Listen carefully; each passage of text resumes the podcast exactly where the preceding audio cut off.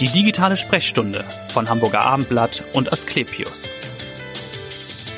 Operationen im Gesicht, an der Nase, an den Ohren, im Halsbereich zählen zweifelsohne zu den schwierigsten Eingriffen überhaupt. Da geht es zum einen natürlich um die Frage der Optik. Wie sehe ich danach aus, wird sich der eine oder andere fragen. Und aber natürlich geht es um lebenswichtige Funktionen, die unbedingt erhalten bleiben müssen. Da geht es um das Atmen und das Schlucken. Mein Name ist Vanessa Seifert und ich freue mich auf einen renommierten Spezialisten mit mehr als 25 Jahren Erfahrung auf dem Gebiet. Professor Dr. Thomas Grundmann ist heute hier in der digitalen Sprechstunde. Er ist Chefarzt für Hals-, Nasen- und Ohrenheilkunde sowie für Kopf- und Halschirurgie an der Asklepios Klinik in Altona. Herzlich willkommen, Herr Professor Grundmann. Schönen guten Morgen. Wie viele Eingriffe nehmen Sie mit Ihrem Team pro Woche vor und was sind so die häufigsten? Also wir machen pro Woche ungefähr so 50 bis 60 Eingriffe. Ähm, die häufigsten sind natürlich Eingriffe an den Nasennebenhöhlen, ähm, an den Ohren, am Schlund, aber auch sehr viel Tumoreingriffe im Kopf-Hals-Bereich mhm. und natürlich eine ganze Menge noch plastisch-ästhetische Eingriffe. Da haben Sie schon gesagt, also Sie machen so, sozusagen die funktionellen OPs, also die Funktions-OPs, aber auch kosmetische Eingriffe. Wie, wie passt das zusammen, Funktion und Kosmetik? Funktion und Kosmetik vereint sich ja vor allen Dingen im Bereich der Nase und im Gesicht. Und äh, auf der einen Seite beispielsweise, wenn Sie Tumoren haben im Gesicht, die entfernt werden müssen, müssen natürlich diese Makel oder diese Defekte wieder gedeckt werden, sodass man das nicht sieht hinterher. Ähm, besonders bei der Nase, bei der äußeren Nase geht Funktion und Kosmetik ineinander über. Zum einen wollen die Leute besser Luft kriegen oder eine Entzündung loswerden. Auf der anderen Seite wollen sie auch eine Verschönerung oder eine Veränderung der äußeren Nase haben. Und das kann man natürlich kombinieren. Mhm. Ähm, wir lernen auch auf der anderen Seite aus den Techniken der kosmetischen Chirurgie ähm, Möglichkeiten, wie man die Funktion der Nase besser beeinflussen kann. Das heißt, wir verwenden Techniken aus der Kosmetik, um zum Beispiel die Nase zu stabilisieren bei, bei Sportlern, die schlecht Luft kriegen bei Belastung. Okay, ja. Da gucken wir vielleicht jetzt schon mal stärker auf die Nase. Sie haben das ja schon angesprochen. Da gibt es sicherlich viele Patienten, die schlecht Luft bekommen, obwohl sie nicht verschnupft sind und womöglich wie ich auch schon mal eine OP hatten und die Nasenscheidewand korrigiert wurde und trotzdem gibt es immer noch Probleme. Woran kann das dann liegen? Das liegt meist daran, dass die ähm, Stützstrukturen der äußeren Nase zu weich sind. Muss man sich das vorstellen wie ein Segel, wo die Latten fehlen und dass dann beim Einatmen durch den, durch den Sog, durch den Unterdruck die Nasenflanken angezogen werden. Das macht sich dann besonders beim Belasten, also am Sport bemerkbar, mhm. was die mhm. Leute stört. Und das wird besonders dann evident, wenn zum Beispiel vorher schon eine Operation erfolgt ist, die Scheidewand, wie Sie sagten, korrigiert wurde oder die Muscheln verkleinert. Ja. Dann ist ja die Luft besser und der Sog auch umso größer und dann kann diese schwache Nasenwand diesem, diesem Unterdruck nicht mehr standhalten. Okay, und was würde man dann tun? Was wäre dann der Eingriff? Dann nutzen wir die Möglichkeiten oder die Zugänge der kosmetischen Chirurgie, würden dann äh, einen Zugang auf, auf diesem Weg wählen und würden so wie Segellatten quasi Stabilisatoren in die Nasenflanke einpflanzen aus eigenem Knorpel, aus körpereigenem Knorpel. Ja. Wir verwenden nur körpereigenes Material um damit eine Stabilisierung der äußeren Nase zu erreichen. Okay. Und wie lange dauert so ein Eingriff und wann bin ich dann sozusagen wieder komplett fit und da pfeift der Wind durch die Nase? Der Wind pfeift schon ganz schnell wieder durch die Nase, wie beim Segeln. Das trifft sich ja da. Ja. Also die Eingriffe dauern von einer halben Stunde bis nach bis zwei Stunden, je nachdem wie aufwendig das Ganze mhm. ist, ob es kombiniert wird mit anderen Eingriffen und die Eingriffe kann man im ambulanten Setting durchführen, theoretisch, ah, ja. mhm. ähm, wobei man oft auch auf diese fürchterlichen Tamponaden verzichten kann, die ja, die ja immer so schreckensgespenst sind. Aussehen, ja. Und äh, es kann auch sein, dass man dann bis zu vier Tage stationär verbringt, wenn es eben aufwendiger ist. Mhm. Jetzt haben Sie schon gesagt, man kann das dann kombinieren, womöglich mit einem kosmetischen Eingriff. Was sind da so die häufigsten Wünsche? Haben Sie Patienten, die tatsächlich mit, weiß ich nicht, Fotos von Prominenten kommen und sagen, so eine Nase hätte ich auch gerne? Ja, das ist ein bisschen so, wie beim Friseur, ne? Das ist immer so das Schreckgespenst, wenn schon so Fotowünsche herangebracht werden. Aber gibt werden. es? Das gibt es natürlich, ja. Man muss immer versuchen, in dem Gespräch und den Möglichkeiten, die wir haben, Erwartungen und Möglichkeiten in Kongruenz zu bringen. Und das machen wir, indem wir von den Patienten Fotos machen, mit einem speziellen Computerprogramm dann äh, Simulationen machen mit den Patienten zusammen und auch mit den Angehörigen besprechen. Und dann kommt man meist immer auf einen sehr guten Nenner. Wir wollen ja die Nase ja nicht komplett verändern. Das soll jetzt nicht irgendwie eine Schweinchennase werden oder was, was den Patienten in seiner Individualität verändert, mm. sondern ich sage immer dem Patienten, stell dir vor, du gehst nach der Operation irgendwo spazieren, triffst deinen besten Freund und der sagt, Mensch, du siehst super aus, aber ich weiß nicht, woran es liegt. Ja, okay, ja. Aber was sind denn tatsächlich, gibt es denn so Wünsche, die Ihnen immer wieder begegnen? Also, wo Sie dann zwar sagen, okay, ich glaube nicht, dass wir das machen können oder dass das sinnvoll ist, aber Wünsche, die immer wieder Ihnen entgegengebracht werden? Na gut, es kommen schon Leute mit Fotos und die wollen dann ganz schmale Nasen haben Aha. und die Haut gibt es zum Beispiel nicht her. Sie haben zum Beispiel eine breite, dicke Nase, das kann man in Maßen reduzieren. Mhm. Aber wenn, wenn der Hautmantel zu dick ist, kann man den nicht verkleinern oder sollte es nicht tun, weil es sonst Vernarbungen gibt. Das muss Mhm. man einfach von vornherein schon besprechen. Die Patienten haben oftmals oder die, die Betroffenen haben einen Nasenhöcker, eine breite Nase, eine dicke, plumpe Spitze oder sie haben eine hängende Spitze.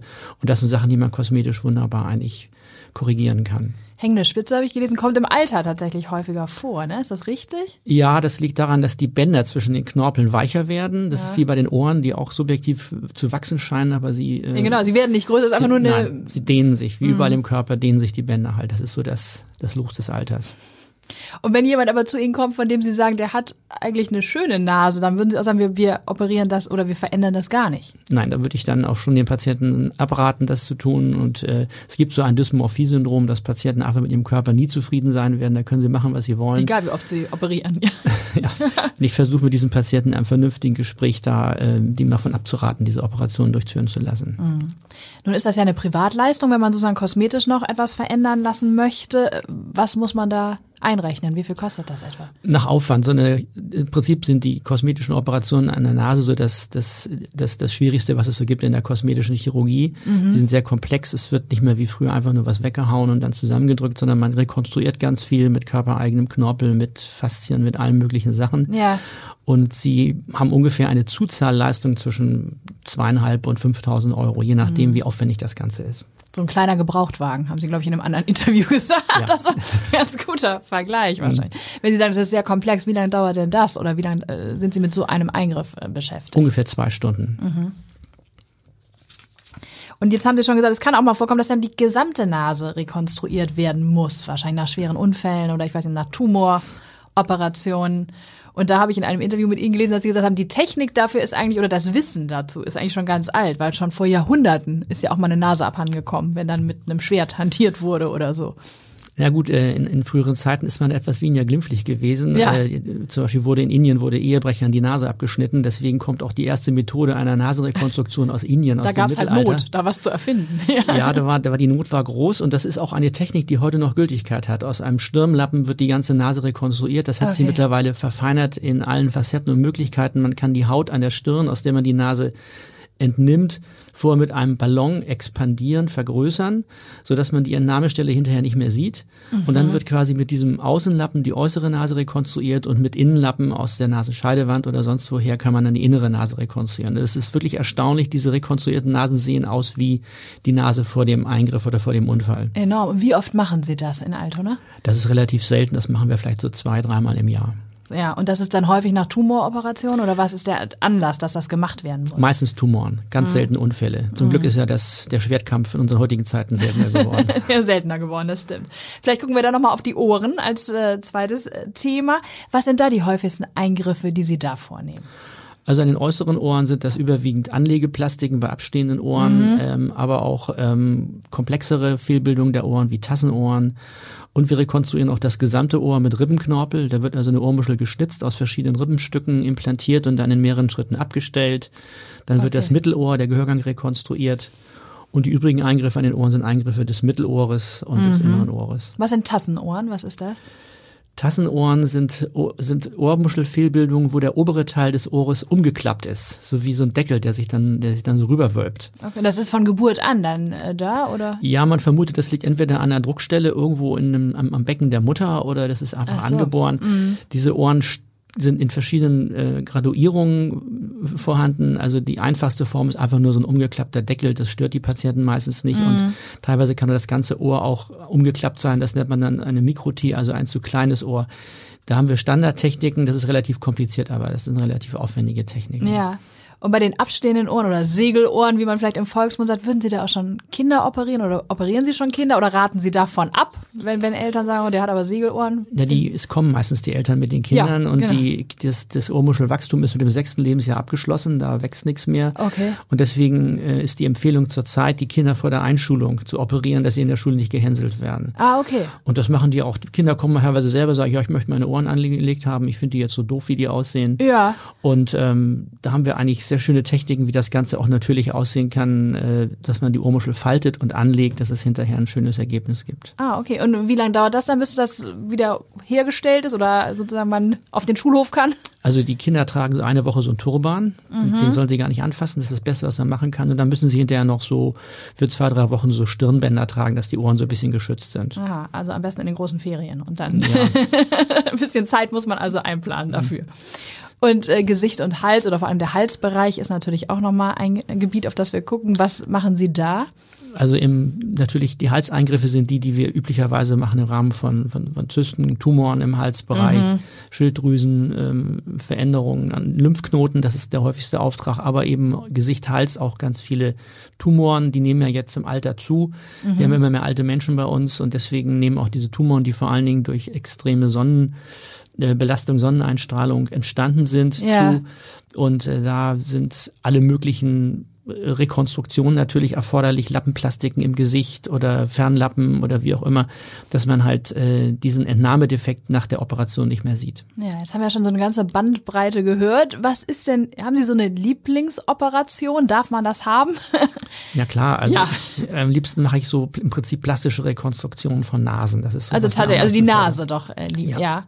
Was ist das Faszinierende daran? Warum machen Sie das am liebsten? Dass man also aus körpereigenen äh, Stoffen wie Knorpel und anderen Stücken einfach so eine ganze Nase rekonstruieren kann. Dass man wirklich, also wie so ein Baukasten, wenn man was zusammensetzt, hinterher dann ein, äh, ein wunderschönes Ergebnis erreichen kann. Ja, okay. Gucken Sie immer als erstes auf die Nase dann auch, wenn Sie Leute treffen? Nee. Ich muss mich beherrschen. Also, kann ich mir nach so einer langen Zeit vorstellen, dass man dann schon anders drauf guckt. Warum sind Sie äh, Arzt geworden und warum vielleicht dann der Bereich HNO? Ich das ist eigentlich ein bisschen verwirrend. Ich bin Arzt geworden, weil ich mal irgendwann bei Verwandten ein Buch über Neurochirurgie oder Hirnchirurgie gelesen habe mhm. und wollte Neurochirurg werden. Und dann war ich bei der Bundeswehr eine gewisse Zeit und da wurde mir einfach, weil keine Stellen frei war, befohlen, HNO zu machen. Ach so. Und so ja. bin ich im Fach gelandet und habe das Fach aber lieben gelernt und find, finde, kenne kein, kein besseres Fach. Manchmal muss man Befehle einfach befolgen. Ne? Es ja. kommt vielleicht doch was Gutes raus am Ende, das merkt man jetzt zumindest. Und vielleicht letzte Frage, was machen Sie, wenn Sie nicht in der Klinik sind? Ich mache viel Sport. Ich mhm. war jetzt gerade im Wintersport Monoskifahren in den Bergen. Ich habe, äh, ich bin ja so etwas mit den Beinen gehandicapt. Ja. Ich äh, mache äh, Kitesurfen im Sitzen, das mache ich sehr gerne und ich fahre total gerne irgendwo im wilden Gelände Fahrrad. Oha, also ja, viel vor auch dann. Und ich koche gerne. Ja, das geht in Corona-Zeit natürlich am besten, wahrscheinlich ja. von allen Hobbys. Vielen Dank, dass Sie da waren und dass Sie so toll aufgeklärt haben und hören Sie gerne wieder rein in die nächste digitale Sprechstunde. Vielen Dank. Dankeschön. Dankeschön. Und auf Wiedersehen.